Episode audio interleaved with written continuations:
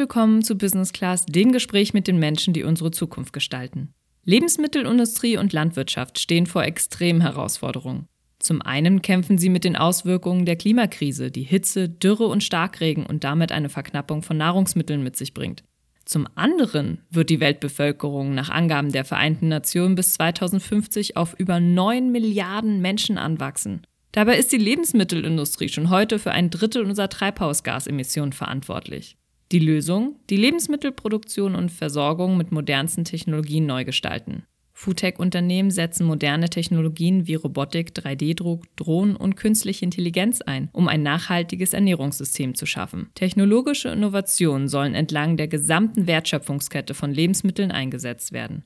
Ziel ist es, effizientere Produktionsprozesse zu schaffen, Ressourcen bestmöglich zu nutzen, Lebensmittelverschwendung zu vermeiden und Ab- und Recyclinglösungen bereits in den Herstellungsprozessen zu integrieren. Einige Innovationen werden bereits heute eingesetzt, zum Beispiel in der Agrarwirtschaft, in der Lebensmittelwissenschaft, im Einzelhandel und in der Gastronomie. Welches Potenzial in dem Foodtech-Bereich steckt, weiß unser heutiger Gast Tanja Bogomil, Mitgründerin und CEO von Perfect. Das Berliner Startup hat erfolgreich an einer veganen Eialternative auf pflanzlicher Basis getüftelt und auf den Markt gebracht. Kernfrage heute: Essen aus dem Labor. Wie sieht unsere Ernährung der Zukunft aus? Herzlich willkommen, liebe Tanja. Hallo Tilo, ich freue mich sehr. Tanja, damit wir dich ein bisschen persönlich auch besser kennenlernen, kurz drei Fragen. Lieber Rührei oder Pancakes zum Frühstück? Rührei. Lieber Yoga machen oder laufen gehen? Es kommt drauf an. Am besten in Kombination. Urlaub am Strand oder in den Bergen? Bergen. Das ist doch mal ganz klar, liebe äh, Tanja. Und du bist ja selber Gründerin, Geschäftsführerin, Aufsichtsratmitglied, Mentorin für Unternehmer. Das sind natürlich einige Rollen, muss man sagen. Ähm, wolltest du immer schon mal viele Dinge ausprobieren und parallel machen? Und wie jonglierst du eigentlich mit den Rollen? Also ich bin selbst ja Vollblutunternehmerin seit über zwölf Jahren und was mich wirklich antreibt, ist es, Ideen umzusetzen, Menschen zu inspirieren, zusammenzubringen und einfach Räume zu schaffen, in denen was richtig Gutes entstehen kann. Und das mache ich nicht nur bei meinen eigenen Unternehmungen, ähm, um da mit Perfect beispielsweise Tag für Tag unser Lebensmittelsystem ein kleines bisschen nachhaltiger zu gestalten, sondern ich unterstütze eben auch andere UnternehmerInnen dabei, ihren Weg zu gehen.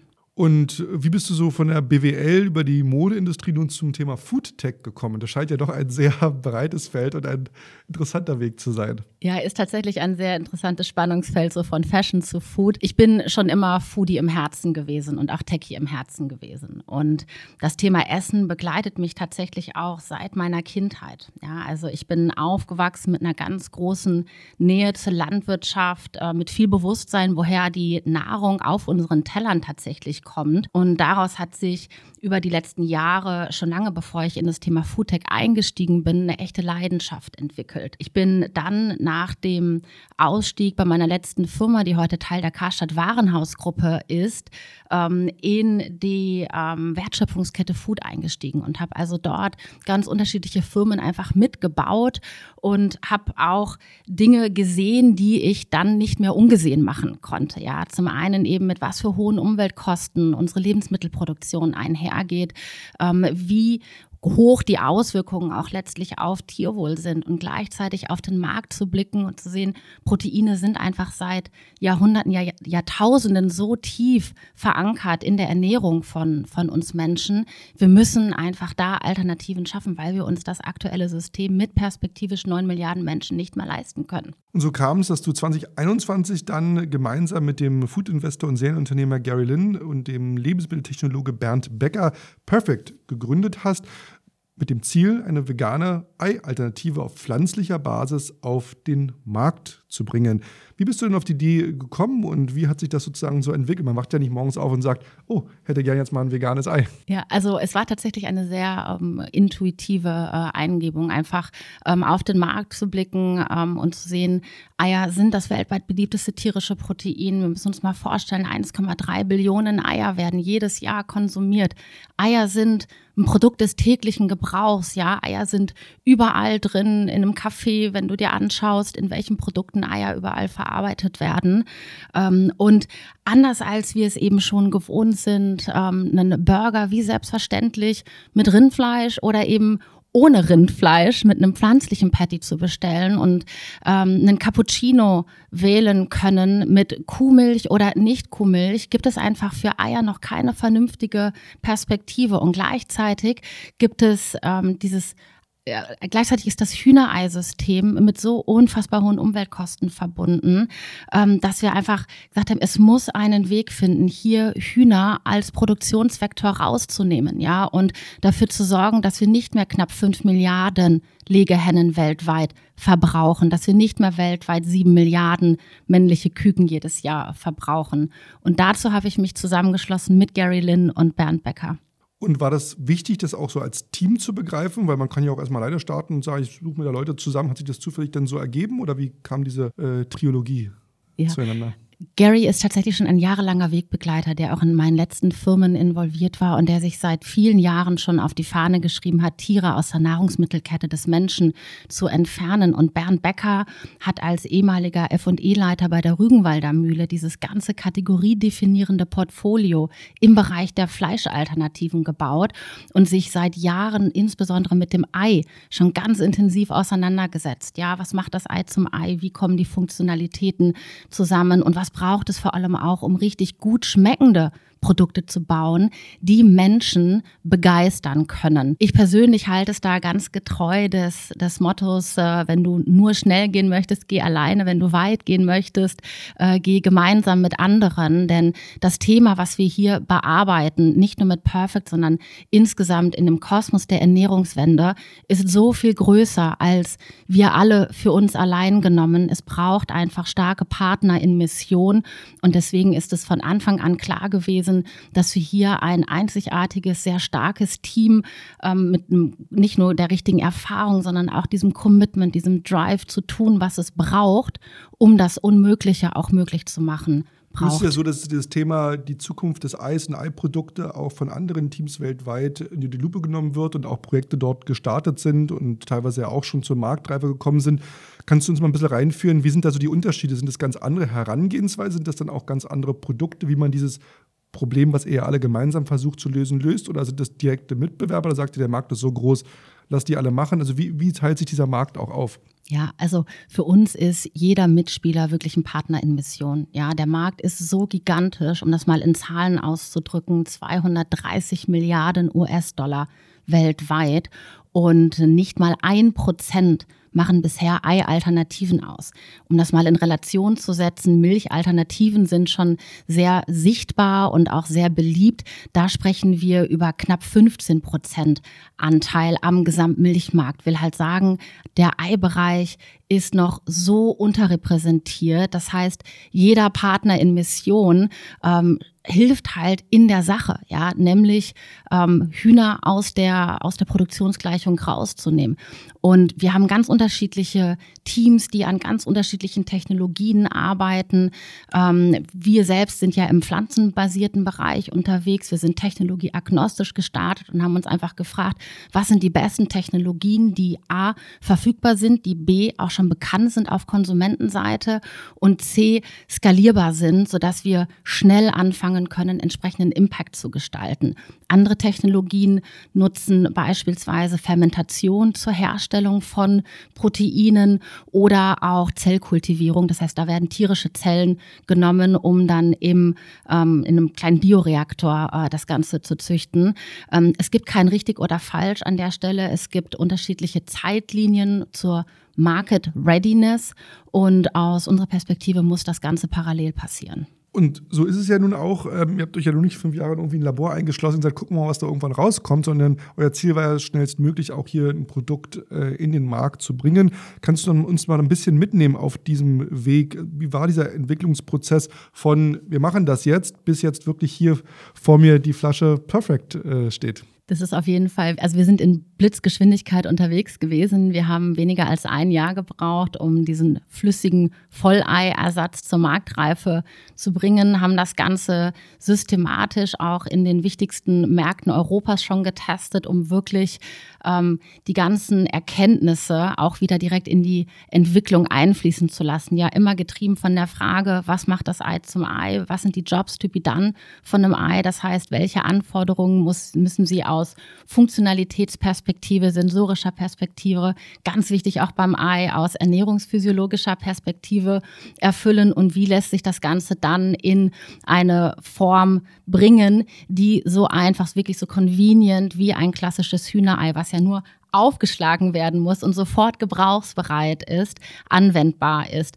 Und jetzt rückblickend sieht das Ganze sehr schnell, sehr kurz, sehr geradlinig aus. Ähm, was soll ich sagen, das ist es natürlich nicht. Was einfach ja. aussieht, ist meist sehr, sehr kompliziert und Stichwort kompliziert, auf welchen Herausforderungen seid ihr denn da gestoßen auf diesem Weg? Was war so die Challenge, wo ihr sagt, oh mein Gott? Also da zitiere ich sehr gerne meinen Mitgründer Bernd, der immer sagt, Eier sind Champions League, weil sie einfach so unglaublich versatil sind in den Funktionalitäten. Also um das mal greifbar zu machen, ne? Eier gelieren, wenn sie äh, unter Hitze sind, sie binden je nach Zutaten, sie schäumen, sie halten Wasser, sie halten Trockenheit. Also wir haben es hier teilweise auch mit biochemischen konträren äh, Reaktionen zu tun und das einfach abzubilden, ohne auf die tierischen Proteine zu gehen, ist tatsächlich eine große Herausforderung. Wir haben uns hier dem Ganzen sehr pragmatisch genähert, ähm, haben verstanden, worauf kommt es den KonsumentInnen an, worauf kommt es den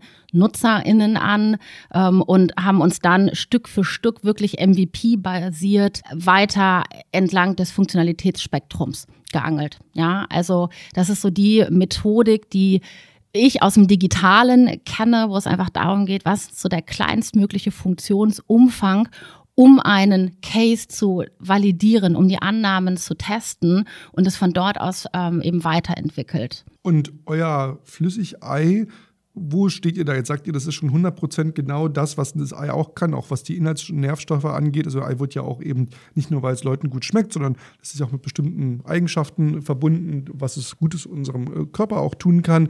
Würdest du sagen, da ist, weil ihr es ja auch künstlich zusetzen könntet, sogar besser als ein Ei, was sozusagen die, die Wirkstoffe, sage ich jetzt mal, ähm, angeht. Ähm, aber von der Funktionalität, da kann man noch äh, mehr machen. Oder wo steht ihr da gerade? Also, das ist ja auch, wie ich es gelernt habe, bei vielen Produkten, das im Gegensatz zu den klassischen Fleisch- oder, oder nicht pflanzenbasierten Produkten teilweise auch so verschiedene Versionen und Stufen sozusagen gibt in der Entwicklung.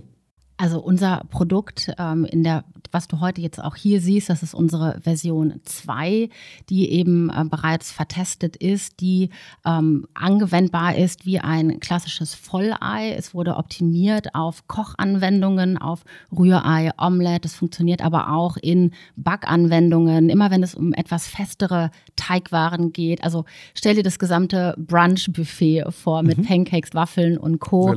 Ähm, funktioniert aber auch in Pasta äh, und als Soßen.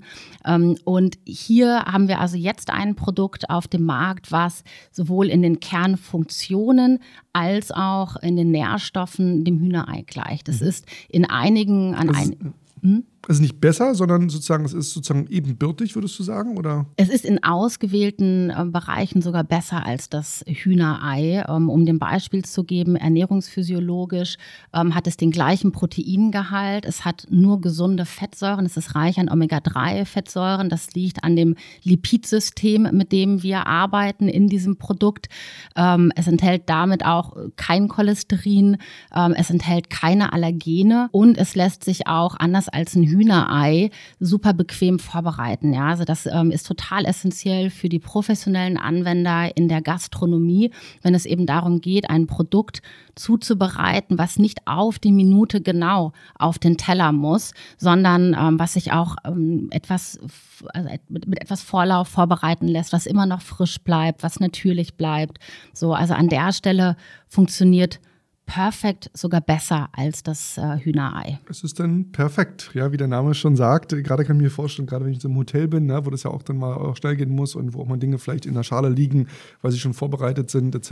Ne, das ist ja auch dann ein Convenience-Faktor, was sowohl dann dem Koch als auch dem Gast dann äh, am Ende des Tages zugutekommen. Gab es etwas, wo ihr besonders viel Wert drauf gelegt habt, wo ihr sagt, also wenn wir das machen, das muss auf jeden Fall erfüllt sein, das ist uns besonders wichtig, da machen wir keine Kompromisse? Keine Kompromisse in der Sensorik, keine Kompromisse in der Textur, keine Kompromisse in den Zutaten und der Technologie. Ja, also für uns war es von Anfang an essentiell, dass wir ohne ich sag mal, bedenkliche Zutatenstoffe arbeiten oder ohne kontroverse äh, Rohstoffe arbeiten. Du findest äh, in keinem Perfect-Produkt Soja. Wir arbeiten nicht mit den in der Proteinalternativindustrie beliebten äh, Produkten wie Methylcellulose, also klassischer Fleischkleber und so weiter. Wir haben keine künstlichen Aromen in der Anwendung, keine Konservierungsstoffe.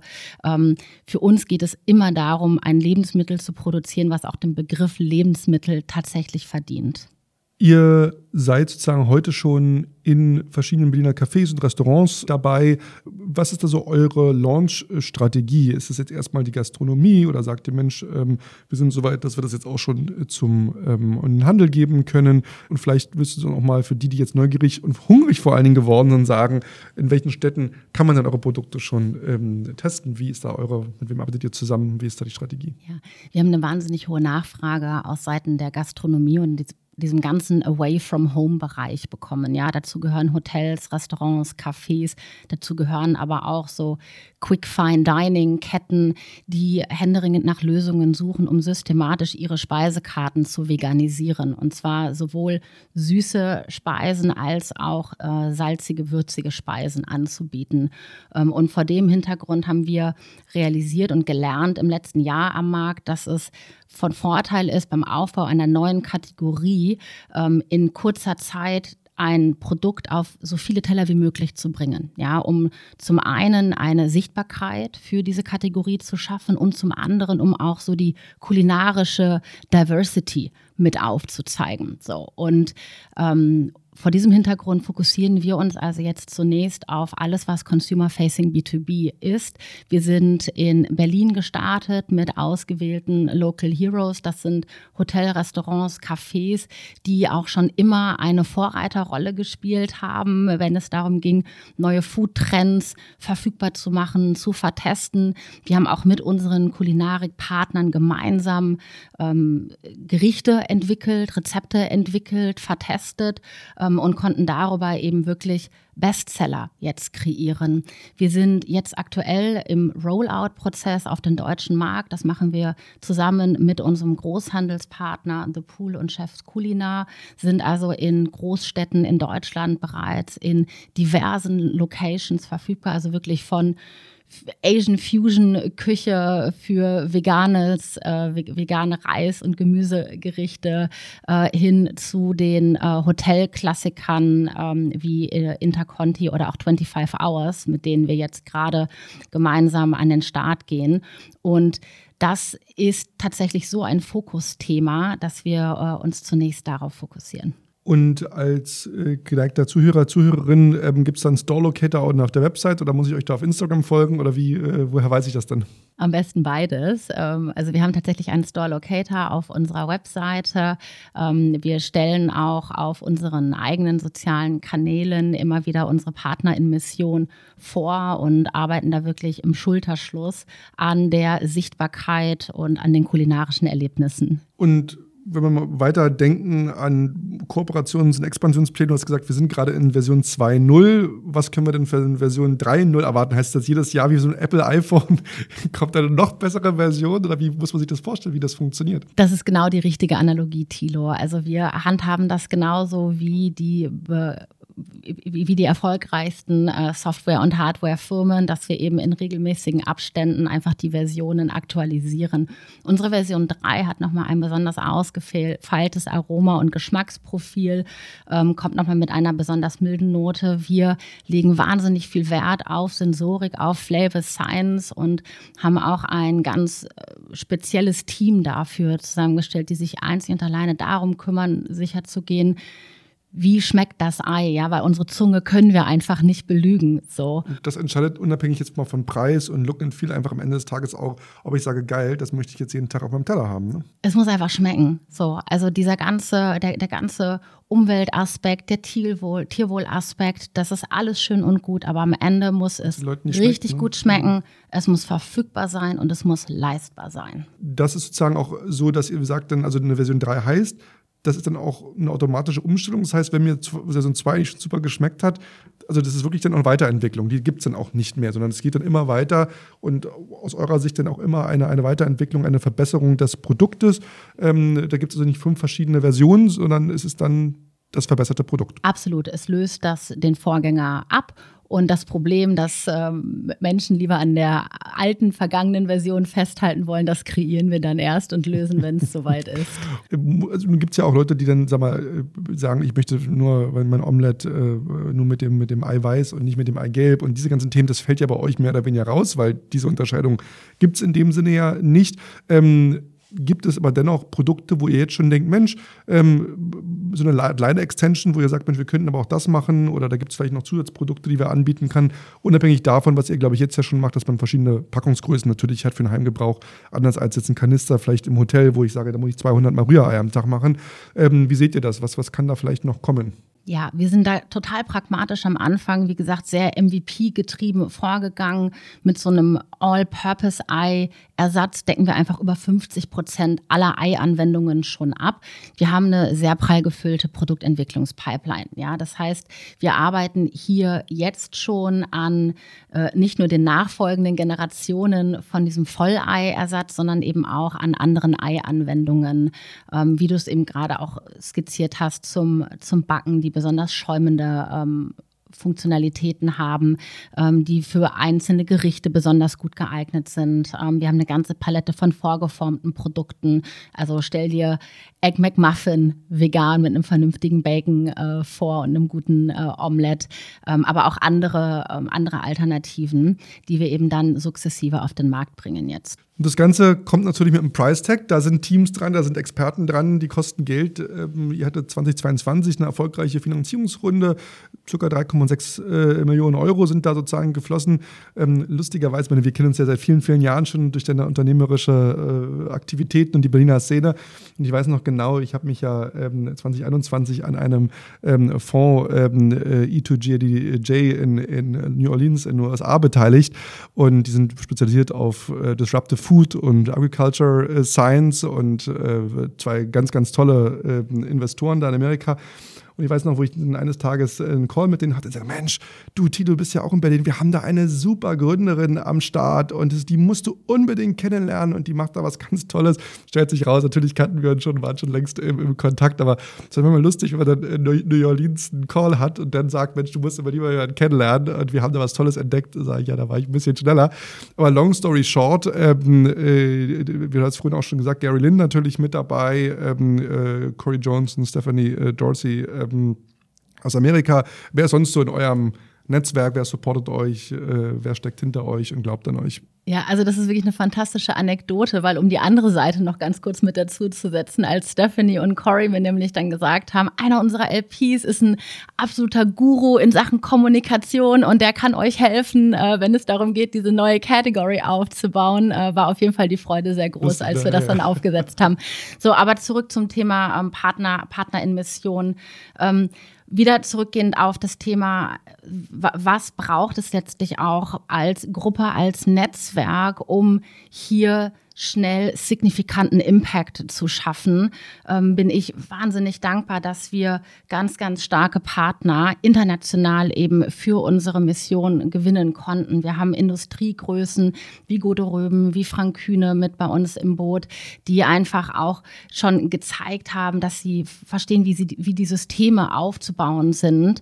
Ähm, wir haben die Pioniere aus dem Food- und Food-Tech-Bereich, ähm, UnternehmerInnen investiert, die diesen Weg, den wir gehen, nämlich eine Kategorie Champion aufzubauen, ähm, schon erfolgreich gegangen sind, die uns mit jeder Art von Abkürzung ähm, unterstützen können. Ähm, wir haben erfahrene Tech-Unternehmerinnen wie Verena Pauster, wie Lea Sophie Kramer, die es einfach verstehen, ähm, wie was braucht es, um wirklich auch komplizierte Sachverhalte sehr einfach und zugänglich zu gestalten? Wir haben internationale Venture Capital Funds, die sich entlang der Impact-Profit-Achse bewegen, die super wertvolle Learnings einfach aus dem globalen Foodtech-Bereich äh, mit einbringen. Ähm, und das ermöglicht uns einfach hier wirklich gut und, äh, und, und schnell voranzugehen. Ja? Ähm, die, der Deep Tech Fund Urania Ventures ist bei uns investiert, die einfach wahnsinnig erfahren sind, wenn es darum geht, auch skalierbare Science-Systeme mit aufzubauen. Alleine wäre das alles überhaupt nicht möglich. Sind ja bei unseren Hörerinnen und Hörern nicht nur ähm, viele Medienkolleginnen und Kollegen, Unternehmer, Investoren dabei, sondern auch einfach Leute, die sich natürlich für die Industrie interessieren wo kann man euch und wie kann man euch am besten auch ähm, helfen? Wo, wo sagt die Mensch, wir brauchen noch eine spezielle Art von Leuten, die schwer zu finden sind? Sind es eher Vertriebsunterstützung, Vertriebskanäle, wo man sagt, Mensch, äh, da wäre es toll, wenn wir da noch vorankommen? So, wo ist gerade so, so ein bisschen der Painpoint, wo du sagst, Mensch, also wenn da draußen jemand ist und zuhört, uns da helfen könnte, das wäre klasse. Ja, also die Frage ist ja immer äh, im Startup-Aufbau, gerade in dieser sehr spannenden Phase vom Scaling up, wo wird es gerade nicht gebraucht. Ja, also wir suchen händeringend nach ähm, sehr, sehr starken ProduktentwicklerInnen, nach Food-WissenschaftlerInnen. Äh, wir bauen unsere Salesforce signifikant aus. Wir sind jetzt aktuell, wie gesagt, auch im deutschsprachigen Raum aktiv. Ähm, wir bekommen mehr Nachfrage auch jenseits der Landesgrenzen, als wir es überhaupt im Moment stemmen können. Und darüber hinaus suchen wir auch immer Partner, die mit uns diese Kategorie weiter ausbauen, also aus der kommerziellen Perspektive man will ja auch die Menschen dahin erziehen. Und du hast es vorhin sehr schön gesagt, äh, wenn es nicht schmeckt, dann kannst du noch so viel argumentieren, wie nachhaltig das ist, etc.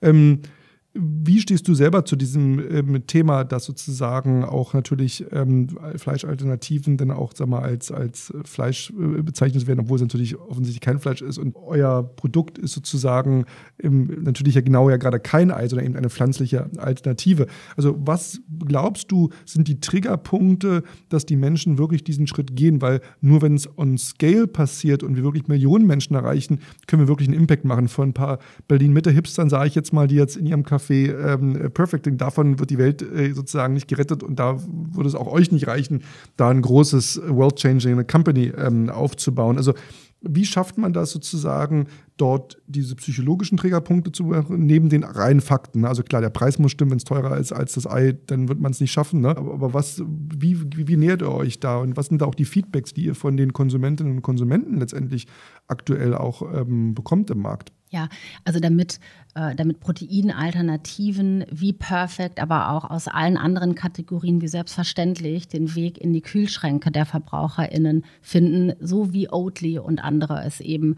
schaffen, braucht es vor allem eine Reduzierung in der Komplexität. Ja, also es muss einfach wahnsinnig einfach sich in den Alltag von VerbraucherInnen integrieren lassen. So, Verbraucher dürfen nicht lange darüber nachdenken müssen, welche Art von Produkt sie jetzt konsumieren. Ähm, und es braucht so einen spielerischen Ansatz in der Sichtbarkeit. Ja, es muss dieses neue Normal einfach sichtbar, erlebbar, emotional wie auch rational greifbar gemacht werden. Es ist essentiell, die Produktqualität muss sich noch weiter signifikant verbessern. Ja, wir sind gerade erst am Anfang, um diesen Wandel voranzubringen, weil es darf einfach keinen Kompromiss mehr bedeuten. So, ähm, Gerade im fleischalternativen Bereich sind ja viele Sachen auf dem Markt. Wenn ich den meinen Eltern das so vorsitze, die sagen, du Tilo, gut und schön, aber das schmeckt uns halt einfach nicht. Ja, man schmeckt halt, dass es eben kein Fleisch ist. Ne? So, ja. Wir sind es gewohnt, wir essen das seit 50 Jahren und nur, also wenn du Leute umziehen willst, wie du schon sagst, Convenience und dass man einfach dann eine smooth Transition hat, weil man eigentlich, eigentlich kaum merkt und kaum spürt und nicht noch tiefer in den Geldbeutel greifen muss etc. und es auch da, da bekommt, wo ich auch alle anderen bekomme, scheint da schon ein essentieller Punkt zu sein. Ne? Absolut, es darf einfach zu keinem Zeitpunkt auf so einer ähm, Customer Journey irgendein Enttäuschungsmoment kommen. So, weder im Entdeckungsprozess noch im Konsum als solches, also sprich Zubereitung, dann Verzehr.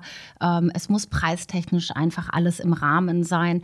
Das Tolle ist einfach zu sehen, wie weit die, das Bewusstsein auf Konsumentenseite schon vorangeschritten ist. Ja? Also über 40 Prozent aller EuropäerInnen ähm, bezeichnen sich jetzt schon selbst als Flexitarier. So bedeutet, dass sie eben regelmäßig bewusst auf den Konsum von tierischen Alternativen verzichten.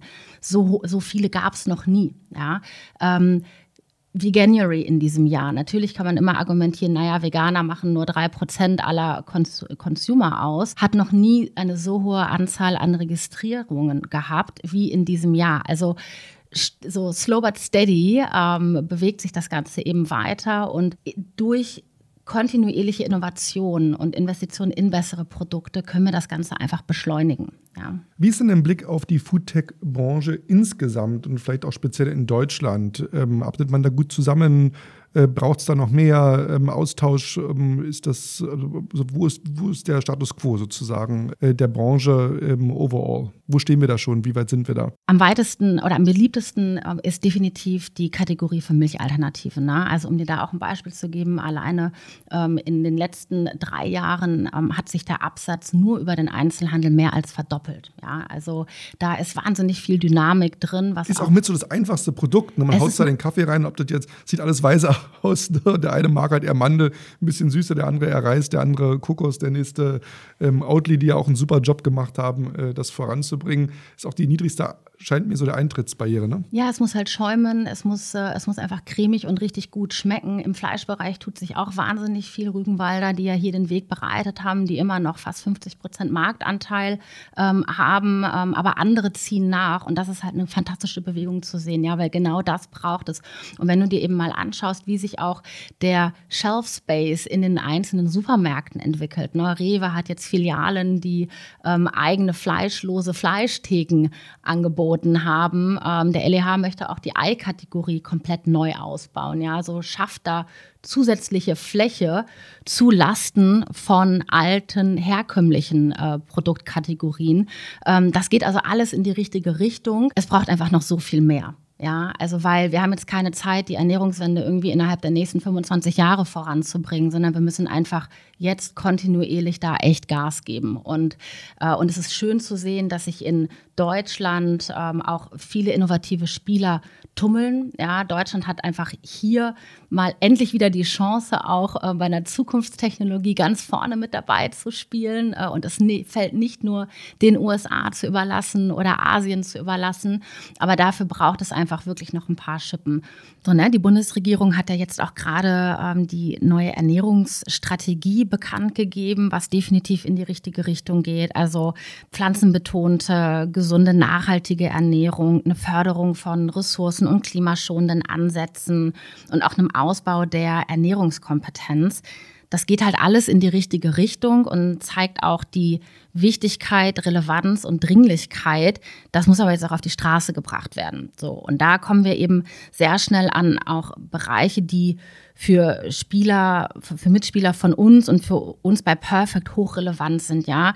Wir brauchen eine Anpassung von der Mehrwertsteuer für pflanzliche Produkte als Alternative zu tierischen Grundnahrungsmitteln. Also es kann einfach nicht sein, dass diese Art von Produkten nachhaltige Ernährung eine Frage des Geldbeutels ist. Wir brauchen viel mehr Investitionen in Forschung und Entwicklung von neuartigen Rohstoffen, Produktionstechnologien. Ähm, und wir müssen auch dafür sorgen, dass wenn wir dann neue Produkte entwickelt haben, die auch durch den Zulassungszyklus kommen und nicht erst drei Jahre plus in den äh, regulatorischen Irrungen und Wirrungen hängen bleiben.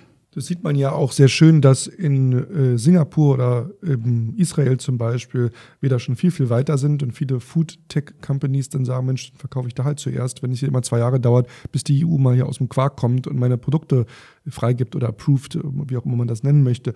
Und insofern, da scheint ja doch schon wichtig zu sein, da auch an die Politik zu appellieren, weil wir haben ja, äh, da bist du ja nur ein Beispiel, aber viele tolle Beispiele, gerade hier auch in, in, Berlin und in Deutschland, die an wahnsinnig tollen Konzepten und Ideen arbeiten. Aber wenn die dann wieder von der Politik ausgebremst werden, das sind zwei Paar Schuhe. Das eine ist sozusagen, ähm, ich muss es einfach machen, die Verfügbarkeit und darf es nicht zu teuer machen durch Steuern etc. Das andere ist aber auch die Regulatorik, die ja auch ähm, Klotz am Bein sein kann. Da vielleicht auch nochmal einen Appell. Ja, absolut richtig, Thilo. Und, äh, und ich sehe das Ganze extrem kritisch, ja, weil wir hier wirklich ähm, das Risiko haben, dass Innovation abwandert, weil es einfach in Europa nicht auf die Straße gebracht werden kann. Und wenn wir uns mal anschauen, was sich hier ähm, anderswo, anderswo eben getan hat, Chinas Fünfjahresplan, ja, ist ein Blueprint für alternative Proteine. Du hast gerade das Beispiel Singapur genannt, die Vorreiter sind in Sachen Future of Food die investieren im großen Stil in Technologien, Produktkapazitäten und die auch regulatorisch schneller und früher als alle anderen den Weg geebnet haben. Israel ist ein absoluter Vorreiter und Innovationstreiber in Sachen ähm, nachhaltige und innovative Lebensmittel, um jetzt nur einige Beispiele mal außerhalb der USA zu nennen. Und die EU muss da einfach echt global wettbewerbsfähig bleiben. Ja, ähm, auf der anderen Seite, und das sage ich immer mit einem kleinen Sternchentext versehen, es ist auch ein sehr hohes Gut, dass wir extrem hohe Lebensmittelstandards haben hier in der EU, die höher sind als überall sonst. Äh, und dass da auch mit einem ja, sag mal, scharfen Blick drauf geschaut wird, was können wir eben aus Sicherheits- Gründen entsprechend auf die Teller lassen äh, und was noch nicht. Ähm, so, das heißt, trotzdem haben wir, wir haben einfach keine Zeit mehr zu verlieren. Punkt. Wenn du in die Zukunft schaust, was glaubst du, äh, wie lange es noch dauert, dass wir dort wirklich so eine signifikante Zahl an Konsumenten und Konsumenten sozusagen mal als konvertiert ähm, haben, dass die das erkennen, nicht nur weil sie sagen, ich will jetzt äh, die Umwelt äh, schützen und retten, sondern ich möchte auch wirklich auch was für meine eigene Gesundheit ähm, ähm, auch tun und ähm, erkenne, dass es einfach sozusagen der bessere Weg ist in vielen, vielen Dimensionen. Ähm, sagst du, Mensch, da sind wir in fünf Jahren so weit, dass wir da wirklich ähm, da eine Massentauglichkeit erreichen und dauert es eher noch 10, 20, 25 Jahre. Also klar, dir geht es als Unternehmerin nicht schnell genug, das ist am besten morgen. Aber was ist realistisch, wenn du heute auch in die Gespräche mit den Konsumentinnen bist und das Feedback auch einsammelst am Markt? Wo stehen wir da gerade in der Entwicklung? Ja, also ich meine, Thilo, der Planet brennt. Ja, und die Lebensmittelbranche ähm, ist eine der, der Key Player in diesem, in diesem Spiel und ähm, ist auch aktuell mitten in so einer ganz grundlegenden Transition. Ja, so wie vorher auch schon mal die Transportindustrie, wie die Telekommunikation. Und ähm, es wird sicherlich noch einige Jahre dauern. Also ähm, meine persönliche Annahme sind sieben bis zehn Jahre, bis auch wirklich das gesamte Spektrum an Technologien, an denen gerade geforscht erforscht und entwickelt wird, äh, wirklich nicht nur verfügbar ist, sondern auch entsprechend skalierbar ist und wir den Weg in Richtung äh, Kostenparität gegangen sind. Ähm, Fakt ist aber einfach, dass diese Transition wesentlich schneller vonstatten geht, als es jemals zuvor in anderen Bereichen passiert ist. Und das äh, Besondere ist, dass wir hier einfach auch ein Zusammenspiel von allen unterschiedlichen äh, Spielern und Marktteilnehmern haben. Ja, also äh, sprich die großen, ähm, die großen Kon Konzerne blicken auf äh, uns kleine wendige Startups, die einfach hier vorpreschen, die anfangen Impact zu schaffen, lernen ähm, voneinander. Ähm, wir als die kleinen wendigen Spieler brauchen aber auch die Unterstützung von großen etablierten Marktteilnehmern, um schnell Produktionskapazitäten aufzubauen. Ja, also ähm, um einfach hier auch äh, entsprechend Sichtbarkeit zu schaffen auf Konsumentenseite. Und vor diesem Hintergrund bin ich persönlich sehr optimistisch, dass wir hier in den nächsten wenigen Jahren auch schon signifikanten äh, Effekt sehen werden. Tanja, was bedeutet technologischer Fortschritt für dich ganz persönlich und was würdest du gerne, wenn unsere Zuhörerinnen und Zuhörer so eine Botschaft ähm, mitnehmen äh, sollen und behalten sollen, welche wäre das? Für mich bedeutet technologischer Fortschritt ein optimistisches Brechen mit dem Status quo ähm, und eine äh, kontinuierliche Vorwärtsbewegung. Und ich wünsche mir insgesamt, insbesondere für Deutschland, einfach wesentlich mehr Positivität, wesentlich mehr Optimismus. Ich bin davon überzeugt, dass technologischer Fortschritt bei all den Herausforderungen damit einhergehen, einfach unterm Strich mehr Gutes ermöglicht und mehr nachhaltigen Wert schafft, ähm, als es äh, Risiken birgt. Wunderbar, ein wunderschönes Schlusswort. Liebe Tanja, ganz herzlichen Dank, dass du heute bei uns zu Gast warst. Ich danke dir sehr, Thilo. Liebe Hörerinnen und Hörer, vielen Dank, dass ihr wieder dabei wart und zugehört habt, wenn es darum ging, euch vorzustellen, Menschen, die unsere Zukunft gestalten. Und wenn ihr mehr spannende Geschichten von Unternehmerinnen und Unternehmern hören möchtet, dann folgt uns gerne auf allen Kanälen, wo es gute Podcasts gibt, ob es bei Apple, bei Deezer, bei Spotify und Co. ist. Wir freuen uns immer auch über Kommentare, Likes und Sterne. Hört gerne mal wieder rein und bis bald. Vielen Dank.